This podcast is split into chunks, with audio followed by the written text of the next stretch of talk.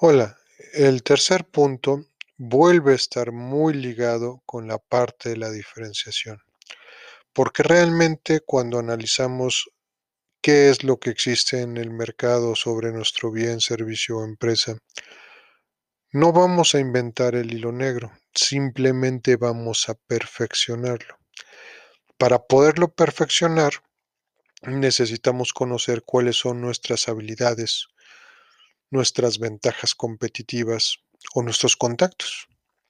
Entonces, en base a eso podemos decidir alguna estrategia, ya sea si tenemos un muy buen contacto por algún bien o servicio que nadie más lo puede tener, entonces podríamos pensar en competir en base a precio.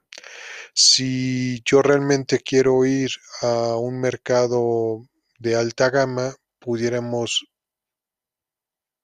podemos ver que lo más importante es la parte del servicio. Yo estoy eh, dando el mejor servicio que puede dar el mercado.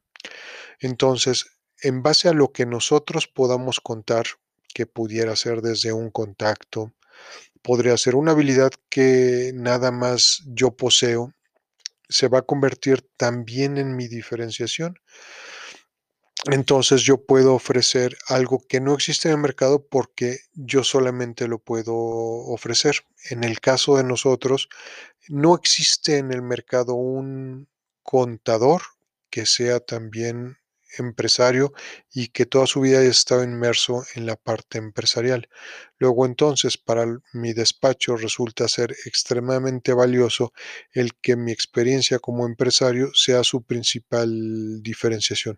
Encuentren su diferenciación, encuentren sus ventajas, vean cómo mejora ese hilo negro y les aseguro un éxito.